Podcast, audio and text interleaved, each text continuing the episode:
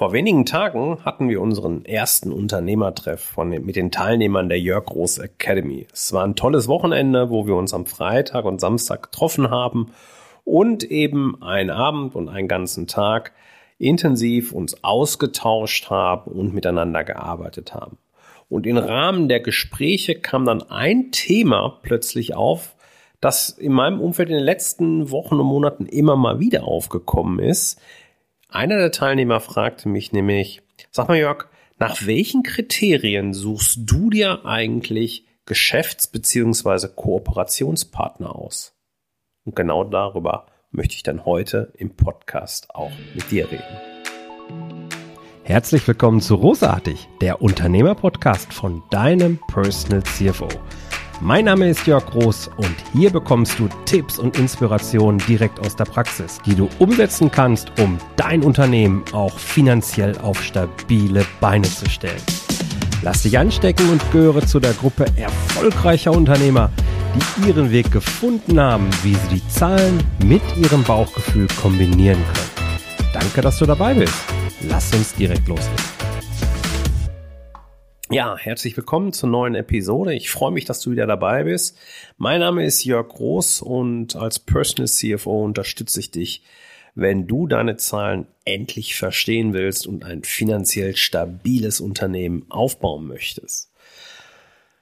Kooperationspartner beziehungsweise Geschäftspartner allgemein können in vielerlei Hinsicht sicherlich eine Abkürzung sein. Gerade wenn es darum geht, neue Ideen zu testen, vielleicht auch in ein neues Marktsegment vorzustoßen, ähm, eine ganz andere Zielgruppe mal zu erreichen oder auch einfach nur um äh, guten Austausch zu haben über Ideen, äh, Themen, die uns im Alltag beschäftigen.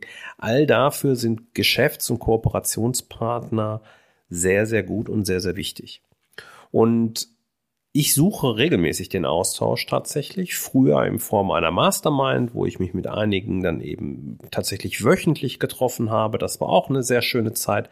Und in der Zwischenzeit mache ich das ähm, mit einzelnen Geschäftspartnern eben sporadisch, aber dann eben durchaus sehr intensiv.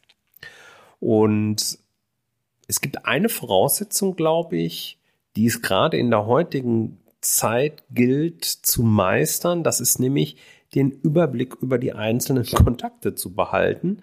Denn wir, wir wissen ja immer wieder, kommen wir in Situationen und sagen, Mensch, wer kann mir denn da helfen? Wer könnte denn der geeignete Ansprechpartner sein? Und hier habe ich es mir mal ganz einfach gemacht und habe mir nämlich mein Adressbuch genommen und habe dort zu den relevanten Kontakten, wenn ich jemanden neu kennengelernt habe, beziehungsweise mit jemandem regelmäßig auch im Austausch bin, dann habe ich mir dort Notizen hinterlegt bin ja nun Apple-Jünger, hätte ich fast gesagt. Und da geht es wirklich ganz, ganz einfach. Du rufst äh, das Adressbuch auf, suchst den Kontakt und kannst direkt loslegen und kannst im Notizfeld alles Mögliche hinterlegen. Und dort hinterlege ich zum Beispiel, wo ich die Person das kennengelernt habe, das letzte Mal gesprochen habe, was der gemeinsame Nenner ist, ähm, welche Themen gegebenenfalls relevant sind und ähm, welche Ideen mir gegebenenfalls zu dem Kontakt noch so ähm, eingefallen sind, beziehungsweise was ich festhalten möchte. Und dann gehe ich, weil es dort eine gewisse Systematik eben dann auch gibt, gehe ich dann immer mal wieder durch und sage, okay, wer könnte hier relevant sein? Das ist schon mal eine wichtige Voraussetzung, um aus ganz, ganz vielen Kontakten, ich habe da auch mehrere hundert Kontakte in meinem Adressbuch in der Zwischenzeit, überhaupt mal festzustellen, okay, mit wem könnte ich hier in den Austausch gehen? Wo könnte ich den Kontakt intensivieren, wenn es darum geht, eben einen neuen Geschäftspartner oder eine neue Kooperation zu starten?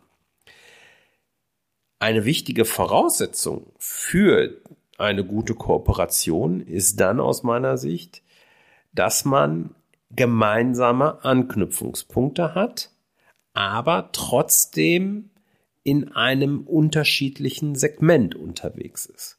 Gerade wenn man vielleicht etwas gemeinsam herausbringen möchte, wenn man die geschäftlichen Entwicklungen irgendwie kombinieren möchte, ist es sehr sinnvoll aus meiner Sicht, wenn man eine ähnliche, vielleicht sogar die gleiche Zielgruppe bearbeitet, aber mit zwei unterschiedlichen Themen, die dann im Idealfall aber wiederum einen Anknüpfungspunkt haben.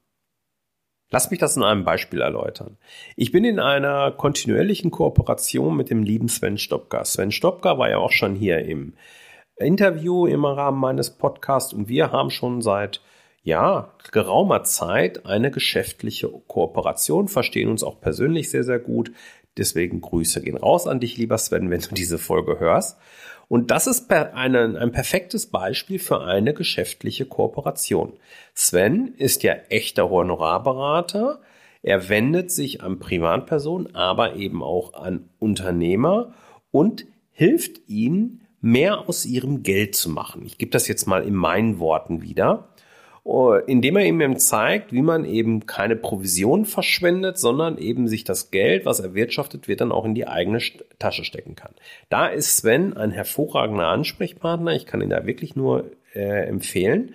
Aber du merkst jetzt auch, wo der ideale Schnittpunkt ist zu mir. Beide arbeiten wir mit Unternehmern. Beide unterstützen wir sie. Aber während Sven eben das Geld nimmt und daraus mehr macht, bin ich eher derjenige, der dem Unternehmer hilft, überhaupt mehr Geld zu haben, das er dann wieder anlegen kann. Ja, also wir haben hier eine Kooperation, wo wir uns gegenseitig wunderbar unterstützen können, auch gemeinsame Schnittmengen haben, ähm, aber eben uns gegenseitig nicht äh, Kunden wegnehmen. Und das ist genau der, der entscheidende Punkt, ähm, der für eine gute geschäftliche Kooperation spricht.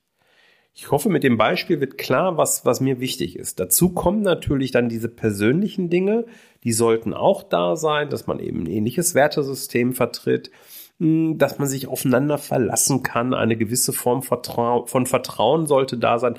All das sind ja Selbstverständlichkeiten, sonst möchte ich den Kontakt mit einer Person natürlich nicht intensivieren.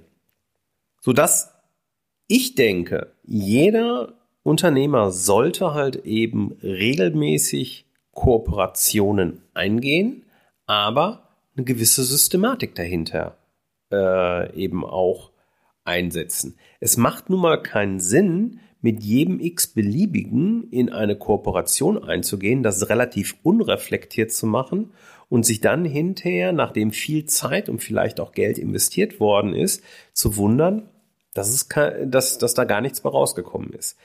Richtig erfolgreich sind Kooperationen, wenn eine ähnliche Schnittmenge an Unternehmern da ist, unterschiedliche Themen bearbeitet werden und ähm, beide auf einem ähnlichen Wertesystem äh, eben fußen.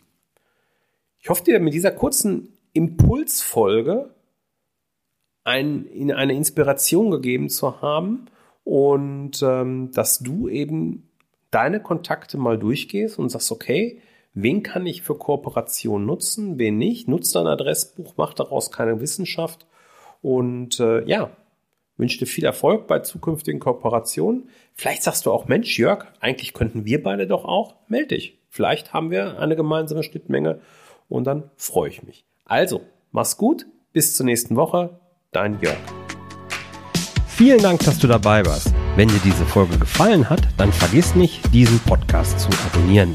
Und wenn du das nächste Mal eine gute Freundin oder einen Freund triffst, dann vergiss nicht, von Großartig, dem Unternehmer-Podcast vom Personal CFO zu erzählen.